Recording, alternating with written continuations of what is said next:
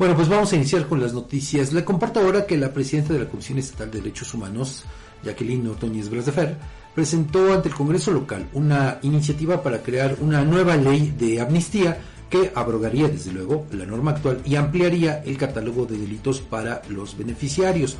La propuesta incluye la creación de una comisión de vigilancia para dar trámite a las solicitudes y establece también la figura de opinión fundante a cargo del organismo para emitir opiniones valga la redundancia, con perspectiva de derechos humanos durante los procesos.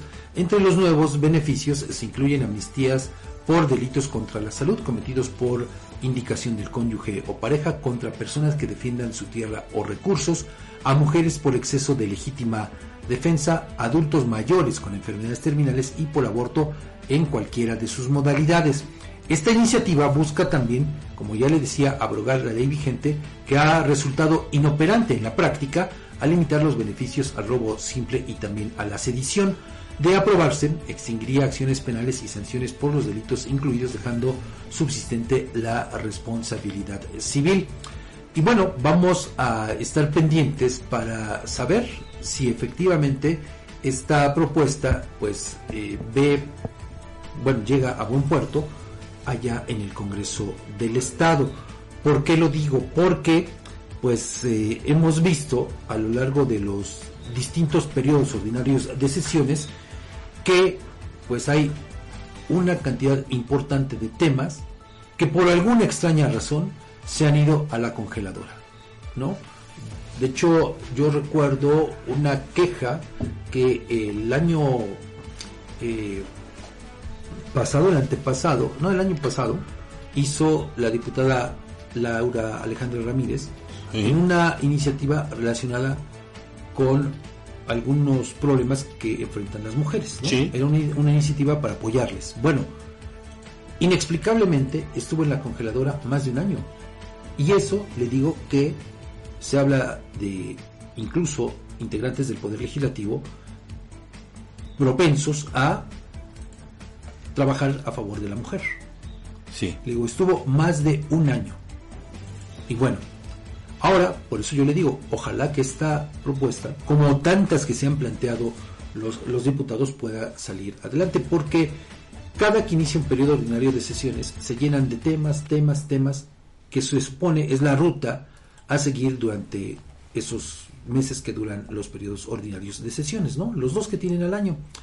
Pero después, por alguna circunstancia, pues estos temas se van quedando en el olvido. Se van quedando, se van quedando, se van quedando y pasa la legislatura y entonces, ¿a qué nos encontramos? A que por ocurrencias, entonces ahí sí presentan iniciativas, pero nada que esté en la agenda legislativa. Le voy a poner rápidamente eh, unos ejemplos.